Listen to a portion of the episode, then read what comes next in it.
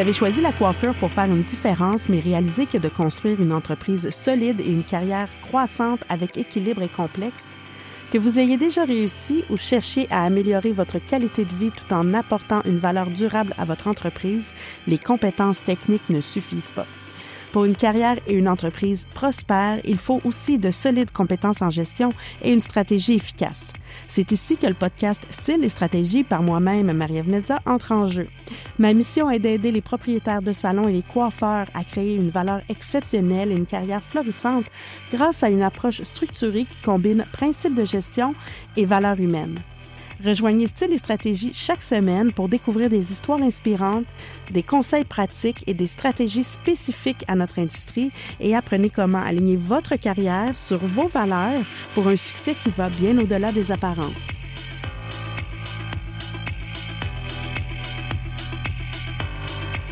Bonjour, bienvenue à Style et Stratégie. Je suis Marie-Ève et ça me fait plaisir de vous, que vous soyez là aujourd'hui. Donc, euh, le sujet aujourd'hui, c'est huit indices que votre salon est à la dérive. Donc, essentiellement, on, va dire qu'on a quatre types de salons. Dans le fond, on a un salon où les gens font de l'argent et sont heureux, ce, qui, est le, le, but à atteindre. Donc, c'est ce qu'on vise. On va appeler ça un salon prospère. on va aussi avoir le, le, salon où les gens sont heureux, mais il n'y a pas beaucoup d'argent, il n'y a pas des gros salaires, il n'y a pas beaucoup de revenus. Donc, ça va être plus un salon lifestyle. Donc, c'est un salon qui a été créé pour, ben, faire plaisir aux propriétaires, pour créer une, ambiance d'équipe, euh, mais pas dans un but que les gens se, se soient très, s'enrichissent vraiment avec euh, leur, euh, leur carrière. Ensuite de ça, on va avoir le salon fragile, c'est-à-dire que les gens sont peut-être pas trop contents, mais ils font de l'argent. Donc, il y a quand même un moyen d'aller chercher notre équipe et de la ramener dans le salon prospère parce que l'argent est là. Là où ça va vraiment mal, c'est quand les gens ne font pas d'argent et qui sont pas contents. Donc, on va dire que c'est un salon qui est à la dérive. Et je vais vous expliquer les huit indices. Il peut y en avoir d'autres aussi, mais huit indices qu'il faut vraiment lever un petit drapeau rouge puis euh, se, poser des questions en tant que propriétaire, faire un petit examen de conscience peut-être et poser des actions certainement pour éviter le pire. Donc, euh, l'indice numéro un, c'est le manque de personnel et je dirais de personnel qualifié. C'est sûr que de ce temps-ci, c'est vraiment difficile. Euh, je le sais, après la pandémie, c'est, c'est très difficile. Puis je, je fais pas, euh, je suis pas différente des autres aussi. Chez nous, ça a été difficile aussi. par contre, on arrive à attirer des gens quand même et à les garder. Donc, dans le manque de personnel, il va y avoir bien sûr la difficulté à les attirer, mais aussi la difficulté à les retenir. Alors, qu'est-ce qui fait que les gens quittent le salon? Il euh, faut se poser la question, qu'est-ce, qui ne leur convient pas? Il faut, poser des questions, il faut comprendre qu'est-ce qui manque pour que les gens aient envie de continuer à travailler chez nous. Quand on manque de personnel, bien, bien sûr, ça a une répercussion sur euh, le service complet. Euh, s'il nous manque une réceptionniste, l'accueil ne sera pas optimal si on manque d'assistants, ben ça se peut qu'on prenne du retard puis que l'ensemble du service paraisse un petit peu moins bon. Et euh, si on manque de coiffeurs, ben bien sûr, on peut peut-être pas répondre à la demande. Et aussi, il y a un aspect financier, bien sûr, si euh, votre, euh, votre plan est basé sur le fait d'avoir 10 coiffeurs qui rentrent tel montant par semaine pour que vous puissiez arriver dans votre salon, mais que vous avez sept coiffeurs, ben c'est sûr que ça va être difficile et que vous ne serez pas capable d'arrêter de travailler en arrière de la chaise si c'est ce que vous souhaitez. Numéro deux, une équipe démotivée. Donc, l'impact d'une mauvaise gestion et d'un environnement de travail stressant sur la motivation d'une équipe, euh, il ne faut pas la, la, la, dénigrer, en fait. Donc, c'est très important. Une mauvaise gestion euh, une mauvaise ambiance de travail peut vraiment avoir un impact sur la motivation de l'équipe. Je vous invite aussi à essayer de comprendre qu'est-ce qui motive votre équipe. Mais si votre équipe n'est pas motivée, les chiffres vont se refléter, le niveau de service va se refléter.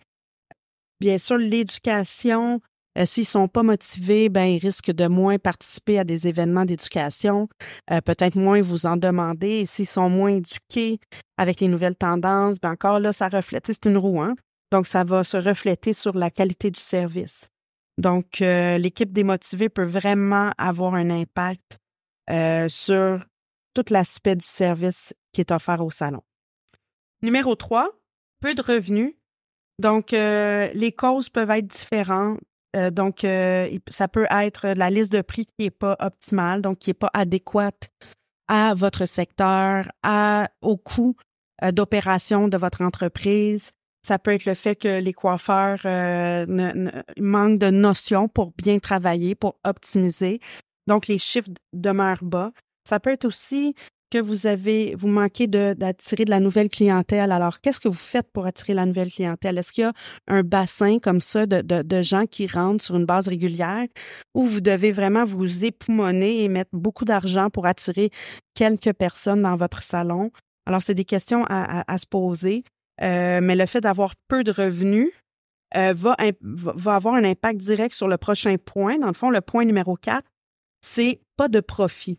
Donc, peu de revenus, qui était mon point numéro 3, va euh, être directement relié à peu de profit. Mais d'abord, il faut savoir ce que c'est qu'un profit et à quoi ça sert. Donc, toute entreprise, le but d'une entreprise, c'est de créer de la richesse. Il faut se mettre ça en tête. Donc, s'il n'y a pas de profit, l'entreprise ne vaut rien. J'espère que vous avez bien compris cette phrase. Je vais la répéter. S'il n'y a pas de profit, l'entreprise ne vaut rien. Donc, si vous voulez la revendre, vous aurez beau dire, ben, j'ai mis tout mon cœur, puis tout mon temps, puis les dix dernières années, l'entreprise n'a pas de profit ou est déficitaire, elle ne vaut rien. Donc, c'est là que je vous dis que moi, je veux faire une différence, je veux vous aider à apporter de la valeur. Le profit, c'est l'argent qui reste une fois que tout a été payé, y compris le propriétaire. Donc, ça n'inclut pas le salaire et ou les dividendes versés au propriétaire. C'est ce qui va rester après, ce qui reste dans l'entreprise comme argent. Alors, si au bout de l'année, il vous reste seulement 2000 dollars, c'est sûr que euh, oui, il y a un profit, oui, vous n'êtes pas dans le rouge. Par contre, la valeur de l'entreprise, elle est vraiment très basse. Point numéro 5. L'entreprise est endettée. Vous n'êtes pas capable de rembourser vos dettes.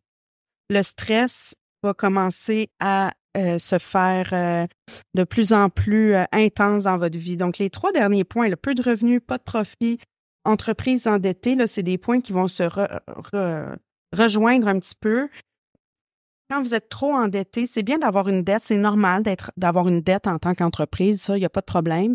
L'important, c'est d'être capable de la rembourser sans s'étouffer.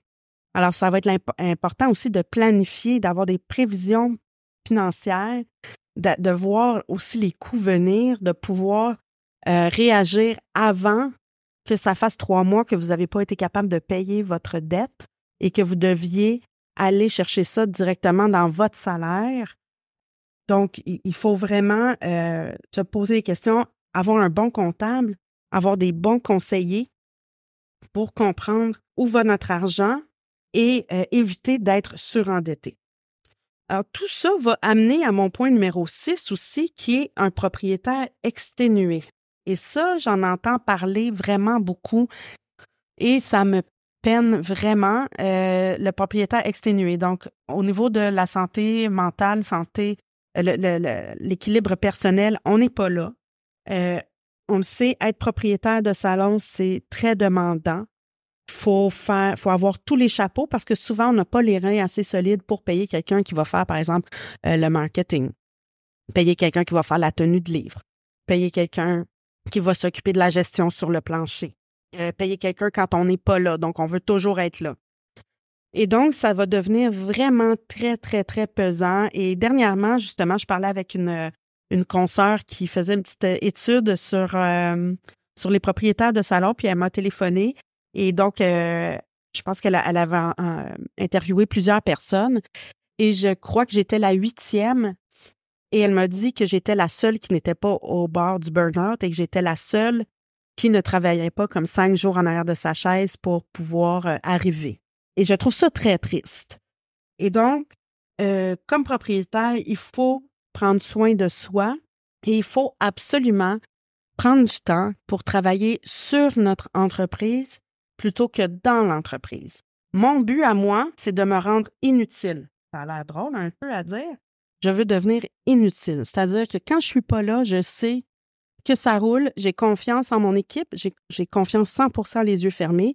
Je vous dis pas de ne pas être là pendant un mois, mais je peux ne pas être là et je sais que ça va rouler. Je sais qu'il y a des façons de faire en place. Je sais que chaque personne est bien formée. Et euh, pour ça, ben, il faut prendre le temps.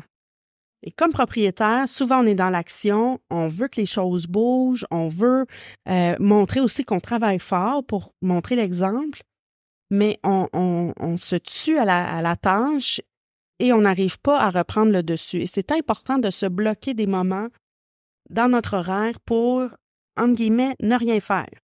C'est pas obligé d'être une journée complète, ça peut être euh, une heure dans la semaine ou vous êtes seul avec vous à juste prendre un peu de recul, essayer de regarder votre entreprise un peu de haut et voir un peu qu'est-ce qui se passe, qu'est-ce que je peux améliorer, qui, à, qui il manque des notions, de, des, connaissances, qui a besoin d'éducation, qui a besoin d'être mieux encadré.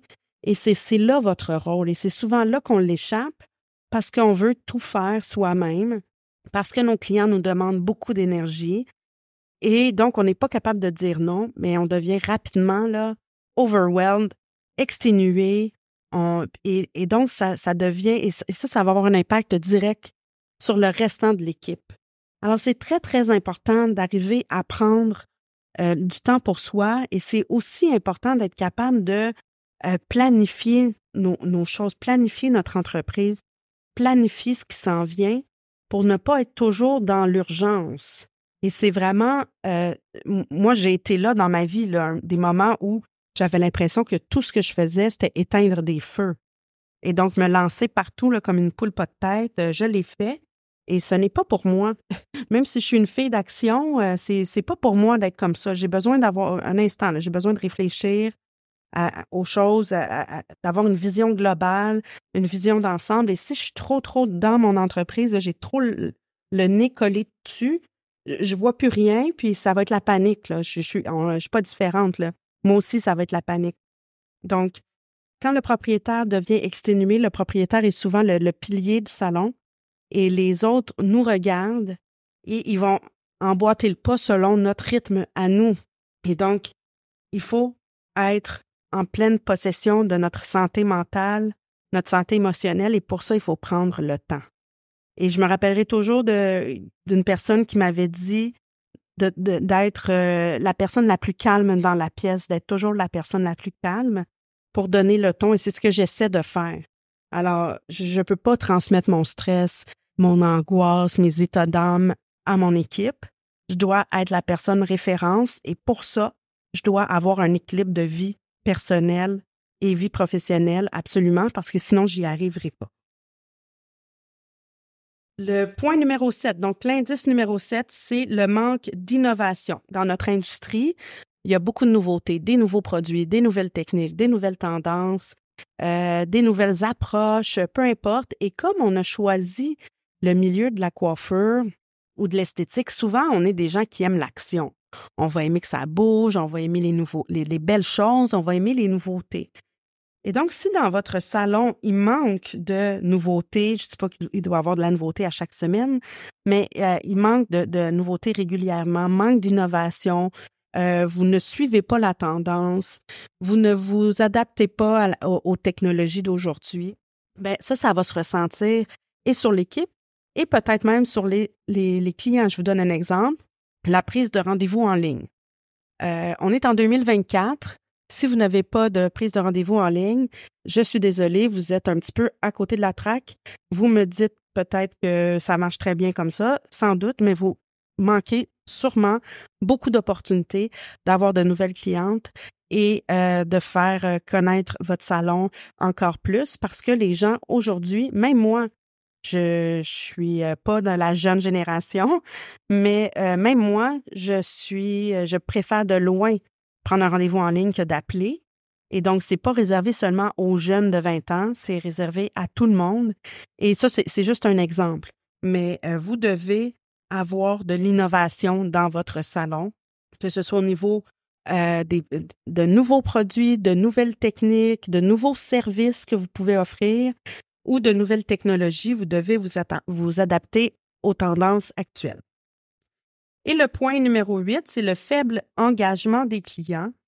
Donc, euh, pour qu'une entreprise euh, réussisse, il faut qu'on ait une base de clientèle qui sont comme nos, fans numéro un, vous savez. Hein? Vous savez, quand on est coiffeur, on a des clients qui nous adorent là, jusqu'à la fin du monde, tellement ils nous aiment. Alors, il faut avoir un bassin de clientes comme ça pour le salon. Les personnes qui dépensent beaucoup, qui adorent votre service, qui sont toujours là, euh, qui sont là depuis longtemps qui sont engagés. Donc, vous allez faire des événements en salon, ils vont être là. Euh, vous allez publier sur les réseaux sociaux, ils vont répondre, ils vont repartager. C'est vos fans numéro un. Ils vont vous faire des avis Google euh, élogieux. Donc, c'est vraiment ça que vous avez besoin d'avoir une base de clientèle qui est attachée à votre marque, qui est attachée à votre salon, qui est attachée à votre équipe.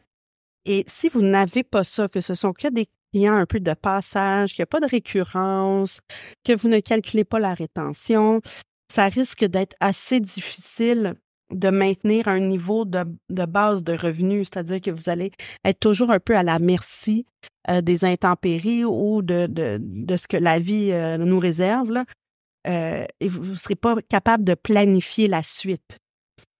Donc, J'espère que ça vous donne un petit, euh, un, petit euh, reality check, on va dire, là, une petite prise de conscience euh, sur le fait de, bon, est-ce que mon salon, où est-ce qu'il se situe? Est-ce qu'il est à la dérive?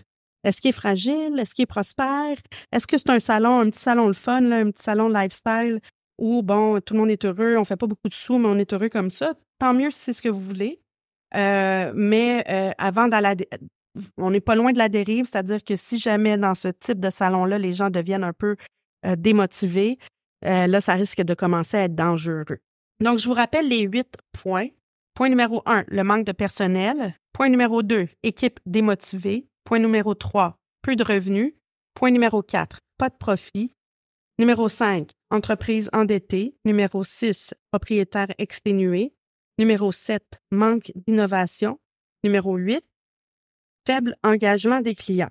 Donc, pour éviter tout ça, je vous conseille de, comme je disais, de vous regarder, de prendre du temps, d'analyser un peu ce qui se passe chez vous, c'est important, et d'être lucide, demander l'avis de quelqu'un d'externe s'il le faut, demander l'avis de vos euh, coiffeurs, de vos employés là, qui sont vos, vos, vos employés clés, demandez-leur leur perception honnête, pas qu'ils vous disent ce que vous voulez entendre, souvent, on va voir les personnes qui vont, nous dire ce qu'on veut entendre. C'est, pas bon. On va aller voir les gens qui vont nous dire la réalité. Analyser les KPI importants, les, les, indicateurs clés de performance. Vous devez avoir des indicateurs clés qui vous indiquent si votre business va bien. Il y en a plusieurs. Vous devez en avoir quatre à six que vous analysez de façon régulière, hebdomadaire et euh, mensuelle pour vous donner une idée de comment est-ce que ça va. C'est un, aperçu rapide de ce qui se passe dans le salon. Et vous devez trouver des astuces pour garder votre, euh, votre équipe motivée. Et ça, il y en a tout plein, mais ce qu'il faut, c'est de la constance. Donc, c'est ce qui est le plus difficile. Donc, j'espère que ça vous a aidé. Encore une fois, je vous invite à me suivre sur les réseaux sociaux et à partager cet épisode de podcast euh, avec euh, votre entourage pour que le plus de monde possible puisse bénéficier de ces conseils. Et donc, euh, dans le prochain épisode, on va faire le même exercice, mais pour les coiffeurs. Donc, quand est-ce que votre carrière commence à tirer de la patte et qu'il faut euh, voir un petit peu, peut-être changer notre façon de faire? Donc, je vous remercie, je vous souhaite une belle semaine. À la semaine prochaine.